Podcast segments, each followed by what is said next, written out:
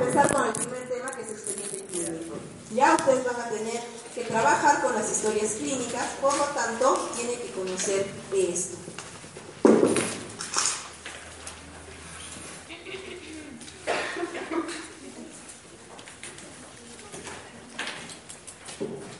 Recuerden que su examen es el día martes.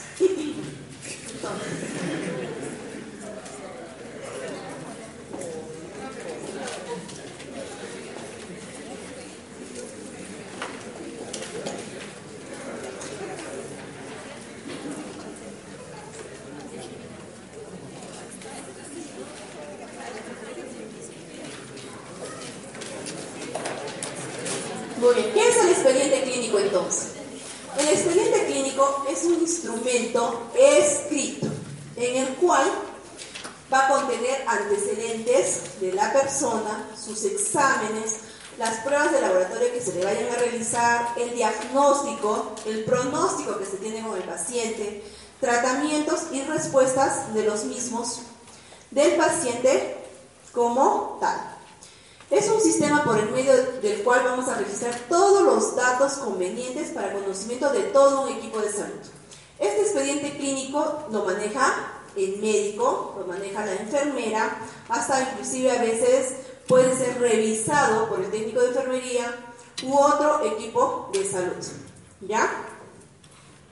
Entonces, este expediente clínico como instrumento tiene una gran relevancia para la materialización del derecho a la protección de salud del propio paciente.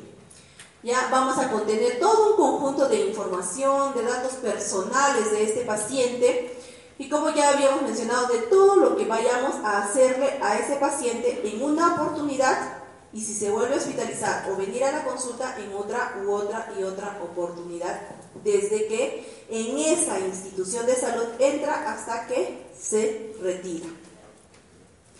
En este instrumento escrito vamos a hacer constar diferentes momentos, como les estoy diciendo, de este proceso de atención médica, ¿ya? De las diferentes intervenciones que se den en uno u otro consultorio.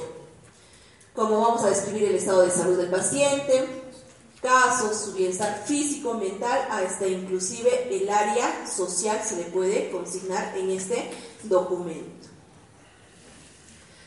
¿Para qué me sirve a mí este instrumento, este expediente clínico? Entonces, ¿cuáles son mis objetivos para yo poder dar este expediente clínico?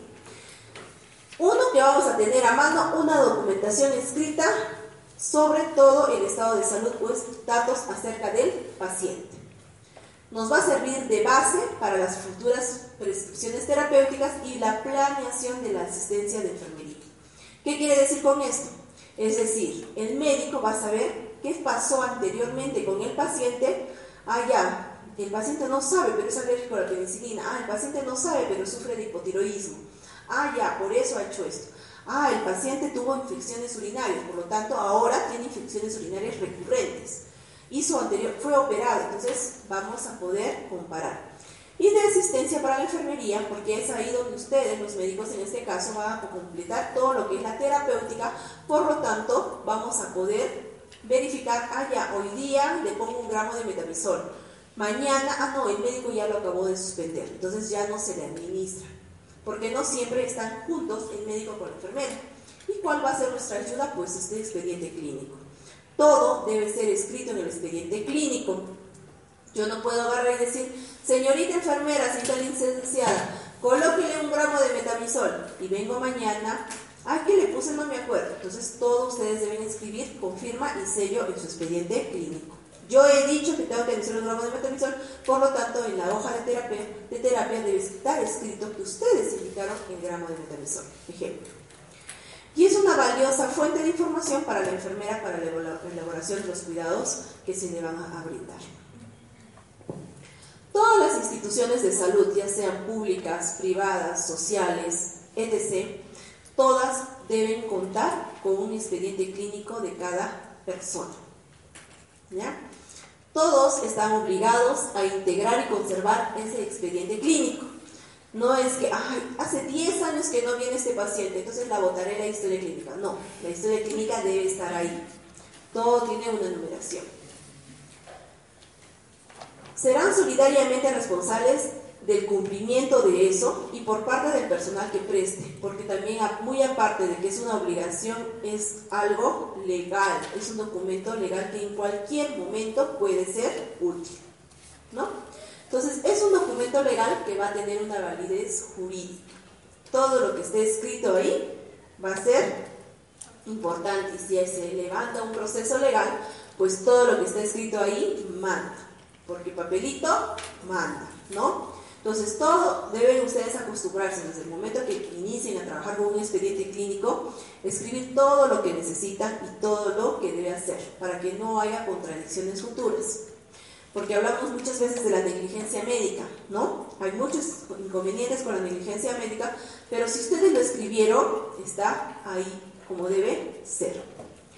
Los datos que van a contener este expediente clínico van a ser confidenciales y no pueden ser exhibidos en un juicio si el paciente no lo autoriza. Va a ser un material de información. En el caso de ustedes como estudiantes, por ejemplo, va a ser un material de información para ustedes porque ustedes les van a dar el expediente clínico, ya sea en nuestra asignatura y en las asignaturas que les vienen a ustedes, porque les va a servir de información. Ah, este paciente viene por una pancreatitis aguda. Muy bien, ¿qué pasó? ¿Cómo llegó? ¿Cómo salieron sus análisis de laboratorio? A las 3 de la tarde, cómo están sus análisis de laboratorio a las 6 de la tarde. Entonces, cómo sigue un proceso. Entonces, ustedes van a comenzar a estudiar cómo prosigue esa enfermedad. Como es, ahorita vamos a conocer las hojas, cómo, ah, ingresó con una temperatura de 36, pero luego llegó a una temperatura de 39. ¿Qué pasó en el camino? Entonces, les sirve a ustedes como una fuente de información. La información contenida en el expediente sirve de complemento valioso para la educación del personal de salud. Es un documento que sirve de información estadística, ¿no? A veces hablamos, este año hay un aumento del 10% en todo lo que es infecciones respiratorias. Entonces, todo lo vamos evaluando. El área de estadística va sacando sus cuántos pacientes ingresan con cada diagnóstico. Entonces, historia que ellos guardan, por ejemplo, van sacando un diagnóstico y van registrándose con ese diagnóstico y por lo tanto se sabe. En el Hospital Honorio Delgado, en este mes se atendió mil casos de era enfermedad diarreica aguda. Pero también se atendió 2.000 casos de infecciones respiratorias. ¿Cómo se sabe? Por medio del expediente clínico. Tiene como finalidad tener una constancia del tratamiento administrado al paciente y una comprobación automática de todo lo dispuesto por las autoridades de la institución. Todas las hojas de enfermería deben estar con firma y sello. Todas las hojas de evolución médica deben estar con firma y sello. Todas las hojas de quirófano deben estar firmadas por tres, médico cirujano, médico anestesiólogo, enfermera instrumentista. Entonces, cada institución inclusive tiene su propia regla de una ruta de cómo debe llevarse cada expediente clínico. Y todo debe estar con firma y sello de la persona que realice esa acción al paciente. Los datos personales contenidos en el expediente clínico que posibiliten la identificación del paciente en términos de principios científicos y éticos que orientan la práctica médica no deberán ser divulgados o dados a conocer. ustedes, en el caso de ustedes, de que son estudiantes, ustedes van a tener acceso a la historia clínica. Muy bien, la van a revisar, la van a... Uy, es pues mi vecino. Y así está el pobrecito, ¿cómo está? Por... Entonces, esa es información ética de ustedes. Ustedes como estudiantes se enteraron de eso, pero no van a ir pues a la casa y le van a contar a la vecina periodista, que todos tenemos una vecina periodista, y le van a decir, me he enterado que fulanito de tal tiene esto, esto, esto. Entonces, eso no es ético, ¿no? No vamos a cometer ese error porque nosotros como estudiantes tuvimos acceso a la historia porque es para mi información de estudiante, no para estar contándolo. Entonces a ustedes no les importa que la señora Elizabeth Rojas no sé qué, él tiene este, no, sino la señora de 47 años. Entonces, en cuanto a información. Pero cuando ustedes se acerquen al paciente, sí le dirán, no, señora Elizabeth, ¿cómo está usted? Que esto, que el otro. Pero mucho cuidado con la información. Por eso es con principios científicos y con principios éticos. Cuando se trate pues de esta publicación o divulgación de los datos personales que están dentro de este expediente clínico, para efectos de literatura médica, para docencia, para investigación o fotografías. Van a que posibiliten la identificación del paciente, se va a requerir pues de una autorización escrita. Papelito manda, acuérdense. Porque le puede decir el paciente, sí, yo, yo le dije que lo haga, pero ustedes tienen algún documento que les constate que sí les dijo. Entonces estamos hablando del famoso consentimiento informado. Todo debe ser por medio de un consentimiento informado con firma. Entonces va a requerir pues la autorización escrita del paciente, en cuyo caso se adoptarán las medidas necesarias para que éste no pueda ser identificado. ¿Dónde también hacemos todo esto? Lo que es mayormente ya cuando ustedes hagan sus tesis, de repente van a necesitar acceso a las historias clínicas. Cuando hagan su tesis, ya sea de pregrado o de posgrado. Entonces van a necesitar ese consentimiento informado, más no van a divulgar de qué personas han sacado ustedes esa información.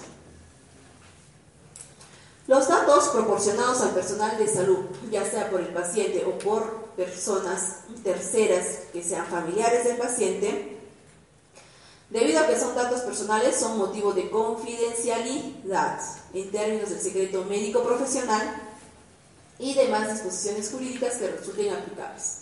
Si ustedes divulgan alguna información sin consentimiento informado, pueden verse en problemas legales. ¿Ya? Eso hay que tenerlo muy en cuenta.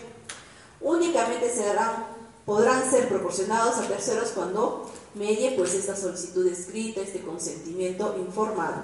¿Ya? Ahora, ¿cómo vamos a escribir nosotros en el expediente clínico? Este expediente clínico tiene características. La primera característica es la precisión. No van a escribir una historia, tienen que escribir algo concreto porque si no vamos a generar un exceso de documentación. Entonces ustedes tienen que ser precisos y con exactitud lo que quieren decir y lo que tienen que decir, lo que tienen que poner, nada más.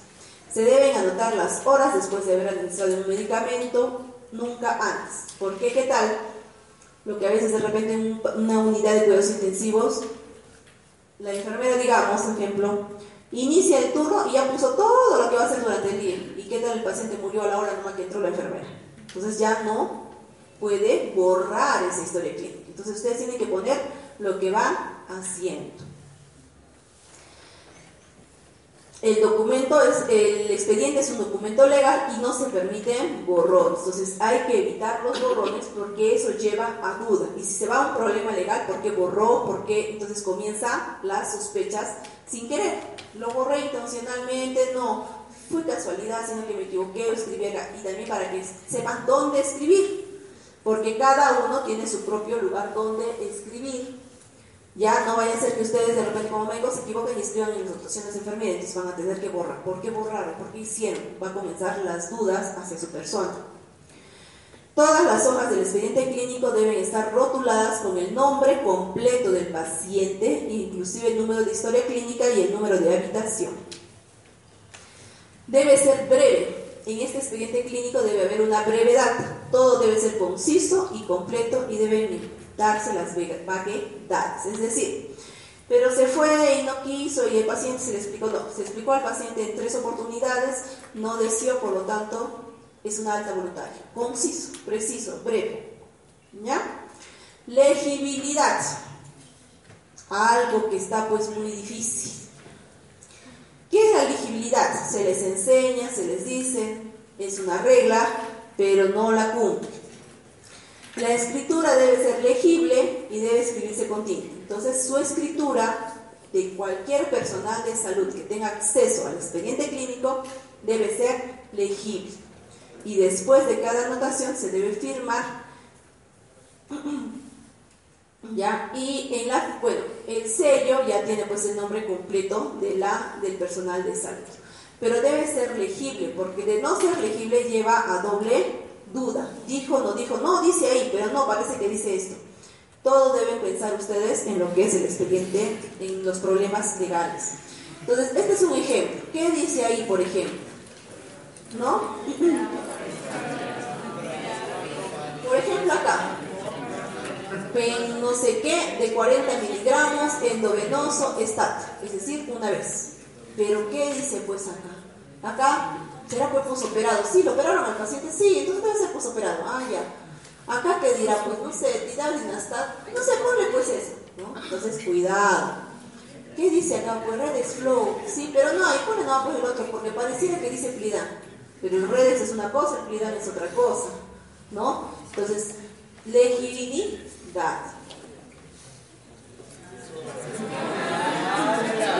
Todavía hay un médico que sí es muy buen médico, ¿para qué? Pero él mismo dice, mientras más fea letra tengas, mejor médico eres. Pero él ya a veces se va a la exageración, ¿no? A ver, ¿qué dice acá? ¿No? No se entiende. Bueno, sí, es el 23 de noviembre de 1990. Ya está.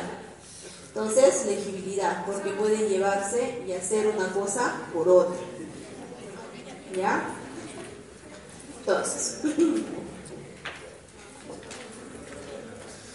para que haga un buen expediente clínico se necesitan también algunos requisitos. ¿Qué pues? Tiene que haber una buena relación médico-paciente. ¿Para qué? Para que el paciente le confíe todo al médico y la evolución médica sea pues mucho mejor.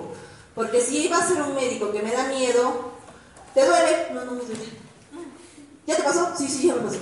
¿No? Con el susto de. Pero el paciente está que se muere de dolor, por ejemplo. Entonces tiene que haber una buena relación médico-paciente. Tiene que haber destreza en el interrogatorio y en el examen físico para que ustedes puedan hacer un buen expediente clínico. Destreza en el interrogatorio. No, no van a ir pues, los más graciosos son los internitos, ¿no? De medicina.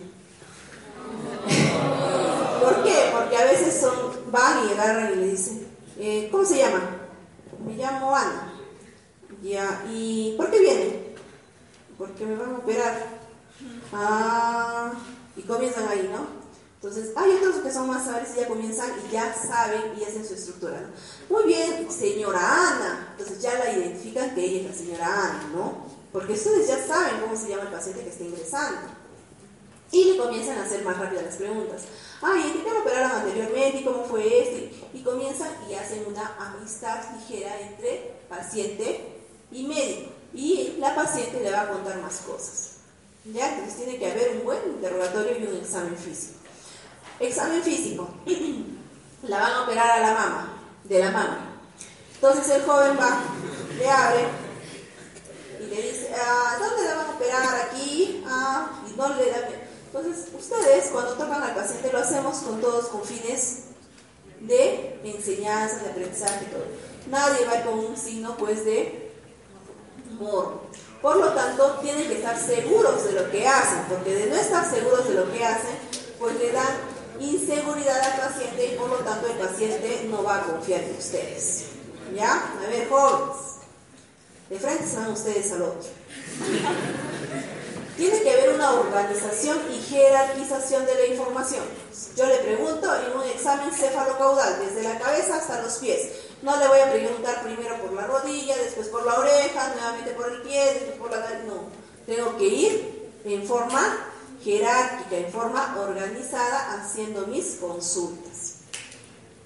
Tengo que integrar todos los problemas biológicos con los psicosociales. Hoy en día es muy importante la salud mental de la persona, ¿no? Antes como que se separaba lo biológico de la, de la mentalidad, pero no, hoy va unido, inclusive las medicinas y todo te hacen un porcentaje y mi estado de salud, yo voy a salir adelante, yo sí quiero vivir, yo quiero mejorarme, va a ser otro porcentaje. Pero si soy yo una persona, no, me duele, no quiero nada y me duele, y me duele, y me duele, y estoy ahí que lloro, que lloro, me va a doler pues más, ¿no? Tiene que haber un dominio del razonamiento clínico, análisis, tengo que observar absolutamente todo. No voy a simplemente, ah, no, le duele ahí, ah, ya tienes que apendicitis. Pero ¿qué dice el laboratorio? Dice sí o dice no, vamos a ver, contrarrestas. Tiene pancreatitis, es sí o es no, tengo que todo analizar. Indicar las pruebas de acuerdo a la clínica. Todo va relacionado con las pruebas que ustedes vayan a realizar. Hay que conocer la interpretación, las limitaciones, los riesgos de la exploración complementaria y la instrumentación que se utiliza. Si esa paciente viene por dolor de cabeza, no puede ser que de repente haya también algo detrás y no solamente yo debo ver la cabeza, debo ver absolutamente pues un examen físico completo. ¿Ya? Debemos evitar la progenie, por la palabra de investigaciones o la terapéutica. Entonces yo tengo que hablarle a la paciente lo más sencillo pues posible. No le voy a hablar mucho en términos médicos porque no van a entender. Ustedes van son estudiantes de medicina. Cuando sean médicos van a entender todo lo que es la medicina, pero cuando sean, tengan problemas, no sé, de, de contabilidad, van a entender los libros contables, van a entender lo que es los derechos, no vamos a entender mucho. Entonces siempre debemos pensar que la otra persona no me entiende estos términos, tengo que hablarle pues unos términos más sencillos. Reconocer y analizar en colectivo los errores, somos humanos, ¿no? Entonces vamos a tener errores, pero que esos errores sean pues en el expediente clínico y no con el paciente. Y obviamente lo que se les pide siempre, que es su conducta ética en todos los casos. ¿Ya? Conducta ética en todos los casos. ¿De qué va a consistir pues esta historia clínica? La historia clínica consta de diferentes documentaciones.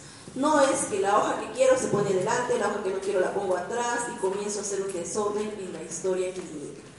Esta historia clínica tiene un orden, ¿ya? Este orden es el que les voy a presentar a continuación. Si es un paciente que va a contar con balance hídrico, la hoja tiene que ir adelante. ¿Qué es el balance hídrico? Es una hoja donde se escribe todos los ingresos y egresos de la persona. Todo lo que ingresa vía oral, vía parenteral, vía etc. Y todos los egresos, su diuresis, sus deposiciones, sus drenajes, etc. Ya, vómitos, etc. Entonces se hace una comparación de todo lo que entra con todo lo que sale y que es el balance hídrico y de acuerdo a eso también hay la medicación que ustedes vayan a administrar. Luego tenemos una hoja de control de funciones vitales donde usted va a consignar, mayormente esta hoja la maneja la enfermera, donde usted va a consignar pues las hojas, su presión arterial, su pulso, su temperatura, etc., lo cual ustedes van a evaluar y de acuerdo a eso también se le va a administrar tratamiento. Luego viene la hoja de historia clínica y la hoja de examen clínico, que el médico es la hoja que le hace al paciente cuando ingresa el paciente a la institución, cuando se va a hospitalizar. Esta hoja se le consigna todo lo que se le va a hacer, por qué vino, antecedentes, cómo llegó el paciente. ¿ya? Ahorita vamos a ver hoja por hoja. La hoja de plan de trabajo es un resumen de lo que ustedes están pensando hacerle al paciente, ¿no? ¿Qué es lo que van a hacer hoy día? Administración de antibióticos, de repente colocación de catéter, lo que ustedes van a decidir colocar. En la evolución van ustedes colocando por día, por hora, cómo va evolucionando ese paciente. Va a depender mucho de dónde esté el paciente. Si está en un área de hospitalización común, de repente la evolución va a ser dos veces al día, una vez al día pero si está en una unidad de cuidados intensivos, la evolución va a ser de repente cada hora, cada dos horas, de acuerdo al estado del paciente. Esa hoja de evolución es del médico, por lo tanto es firma y sello del médico. A las 3 de la tarde el paciente vomitó, a las 5 de la tarde el paciente hizo paro, a las 6 de la tarde se le administró un montón de medicamentos, tal, tal, a las 7 de la noche falleció el paciente. ahí va absolutamente todo. Ya en ejemplos exagerados. En la hoja de terapéutica ponen ustedes todo lo que es medicación. Ya les voy a mostrar también. Van a poner absolutamente todo. este, por ejemplo, el día 7 de noviembre, un gramo de meropenem cada 12 horas vía endovenoso. 8 de noviembre, suspenden el meropenem, hay que administrar metamizol, etc. ¿Ya? Y luego de eso van todo lo que son interconsultas que vayan a hacer, exámenes auxiliares como de laboratorio, resonancias magnéticas, patología, todo lo que sea exámenes auxiliares. Luego vienen las hojas de anotaciones de enfermería, ¿no? Que ahí la enfermera es hoja de la enfermera, así como ustedes evolucionaron en la hoja de evolución médica, la enfermera escribe todas las anotaciones de enfermería por cada turno que va realizando. Firma y sello. Y al final de toda la historia clínica se consignan todos los registros de la institución. Cada institución tiene una propia hoja de ingreso, una propia hoja de pagos, etc. de la institución, como corresponde de repente la hoja de CIS, este paciente es CIS, este paciente es particular, este paciente es de SOA, etc. Lo, lo consignan en la parte final de la historia clínica. Ahora, a veces hay también en la primera parte otras hojas. De repente los médicos nos dicen, quiero control estricto de temperatura de este paciente, en hoja aparte. Entonces, esa hoja va a primero. 5 de la mañana, temperatura tantos. 8 de la mañana, temperatura tantos. Y saturación o de repente, etc. lo que vaya a suceder. ¿Sí? Esta es una hoja gráfica, un ejemplo. ¿Cómo es la hoja gráfica? En la hoja gráfica va a consignar en todas las funciones vitales. Esta hoja es con la que van a trabajar ustedes cuando vayan a, las, a la práctica clínica. Aquí van a consignar todo lo que es presión arterial. Por ejemplo, esta institución lo tiene acá. Lo que es el pulso, lo que es la temperatura, el peso del paciente, de posiciones, orina, todos los datos, apellido paterno, materno, nombres, número de historia clínica, número de cama. Entonces, miren los cuadraditos cómo se van. Esta es otra hoja de historia clínica, de hoja gráfica, perdón.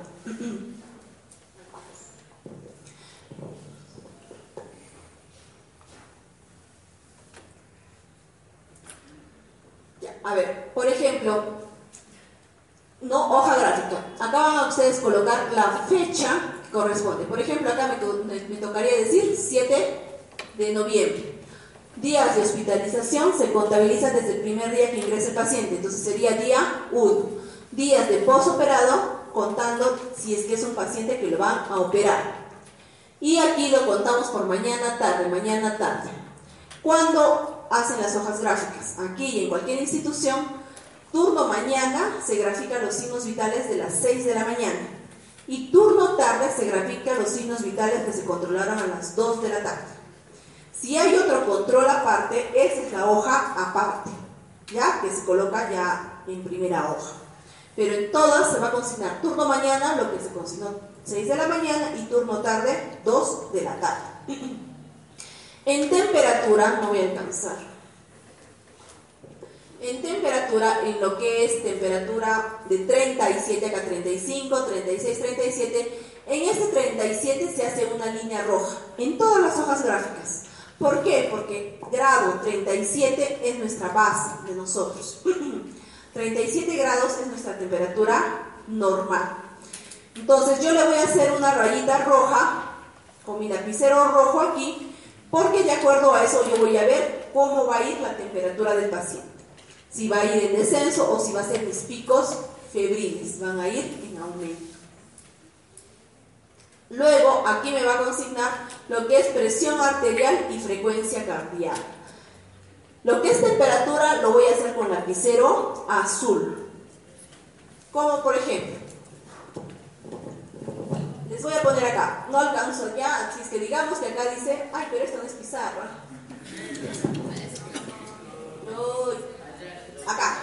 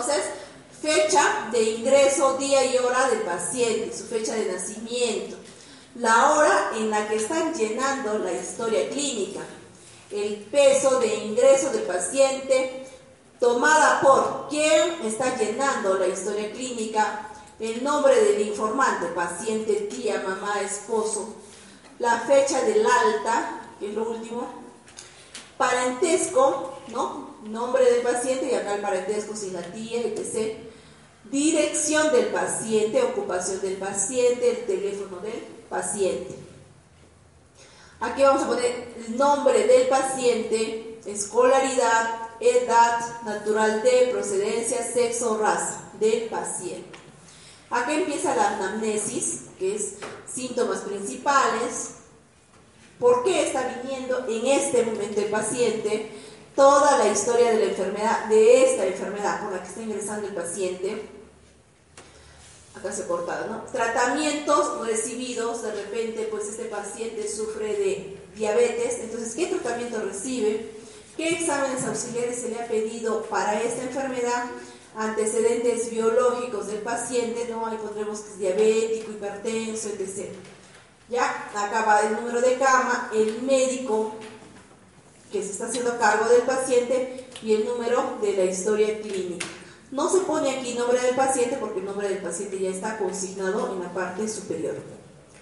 En la parte posterior de esta hoja de historia clínica van los antecedentes patológicos, antecedentes obstétricos en el caso de las mujeres, antecedentes familiares, ¿no? ya sean hermanos, hijos, tíos, primos, abuelos, lo más cercanos y contundentes o fuertes que vayan a realizarse. En lo que es expediente clínico, en el examen clínico ya va cada parte de la persona. Su peso, su talla, en el caso de los niños, el perímetro cefálico, el perímetro torácico, temperatura, respiración, frecuencia cardíaca, presión arterial. Y todo el examen físico, desde la cabeza y volteando la hoja hasta los pies, absolutamente todo. Ojos, nariz, boca, tórax, abdomen, cardiovascular, extremidades, órganos genitales, recto, ano, absolutamente todo. Tienen que revisarlo al paciente en su totalidad. Y cada hoja rotulada, apellido paterno, materno, nombre y número de historia clínica. Hablábamos de la hoja de plan de trabajo. Esta es la hoja de plan de trabajo. Solamente dice plan de trabajo y ustedes tienen que poner la fecha, la hora y todo lo que vayan a consignar del paciente, lo que quieren hacer con el paciente. De repente ponen ahí, hoy se va a colocar catéter, hoy se intubará, mañana se retirará el catéter, mañana iniciará el destete ventilatorio, mañana empezaremos a caminar, lo que ustedes vayan a planear con ese paciente. Y obviamente rotulada, apellido paterno, materno, nombre, número de historia clínica y el número de cama. Continúa pues la evolución, fecha, hora, evolución médica, la firma y sello del médico. Igualmente va rotulado. Apellido paterno, materno, nombre, número de historia clínica, número de cama. Luego sigue la hoja terapéutica. Entonces aquí es donde ustedes tienen que anotar todo lo que es medicación. ¿No? Acá va la que es fecha, y acá dice fecha, acá dice fecha de suspensión Acá es la fecha de inicio, cuando están iniciando el medicamento, acá fecha de suspensión, acá el medicamento y su firma y sello. Por ejemplo, 7 de noviembre, acá iría vacío, acá iría metamisol un gramo cada 8 horas endovenoso, ¿y quién lo dijo? El médico firma y sello. 7 de noviembre, pasó, ya estamos 10 de noviembre, entonces el médico, donde estuvo en blanco, le tiene que poner 10 de noviembre. Entonces la enfermera va a ir y va a revisar. Ah, ya dice suspendido 10 de noviembre. Entonces ya no me administra a partir del 10 de noviembre, por ejemplo. ¿Ya? Entonces fecha de inicio, fecha de suspensión y en toda la terapéutica o medicación que vayan a administrar. Todo lo que son interconsultas, lo que se le vaya a indicar. Acá ustedes van a escribir todo lo que ustedes deseen dirigido al otro médico que ustedes vayan a desear y el otro médico después de evaluar al paciente les va a responder aquí lo que ha encontrado de acuerdo a lo que se le haya pedido. Por ejemplo, el cardiólogo. Se solicita riesgo cardíaco, riesgo quirúrgico para, evaluar, para operar a este paciente diabético, de un pie diabético, etc. Y acá le va a responder qué tipo de riesgo tenía, si es factible, no es factible, etc. O qué sugerencias le pone. Por último, las anotaciones de enfermería, donde la enfermera tiene que consignar igual fecha, hora, inicio y administración de todo lo que haya realizado, igual esta hoja totalmente bien Y este es un ejemplo de una hoja de institución.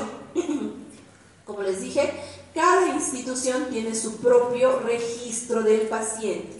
Por ejemplo, esta hoja es de la Clínica San Juan de Dios, donde en una hoja de hospitalización consignan datos como el número de historia clínica, el nombre, la edad, sexo, el servicio que se está hospitalizando, el número de cama, nombre del apoderado o quien se hace cargo del paciente, dirección del paciente, teléfono del paciente, el tipo de seguro con el que vayan a trabajar y la fecha de ingreso del paciente, diagnóstico con el que está ingresando el paciente, si va a ser operado, cuál, qué operación se le va a hacer, qué tiempo aproximado de hospitalización se tiene con este paciente, qué médico lo está hospitalizando, firma del médico que se está hospitalizando y firma de la enfermera responsable de la hospitalización.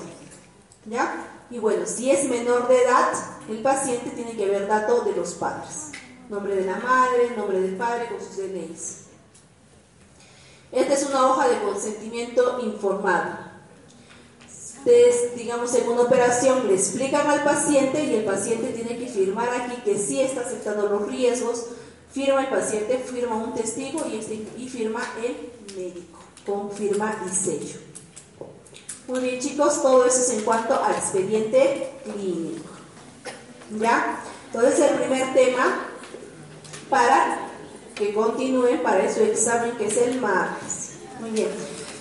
El día de mañana, de igual forma, 2 de la tarde aquí. Ya, si hubiera algún inconveniente, toma de locales, etc., por favor siempre comuníquense conmigo.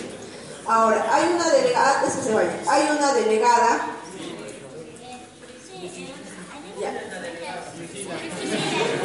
Ya. ¿Tú eres Milagros? Ya, recién me estaba comunicando con Milagros. ¿Te quedas un ratito, por favor? Entonces, para que.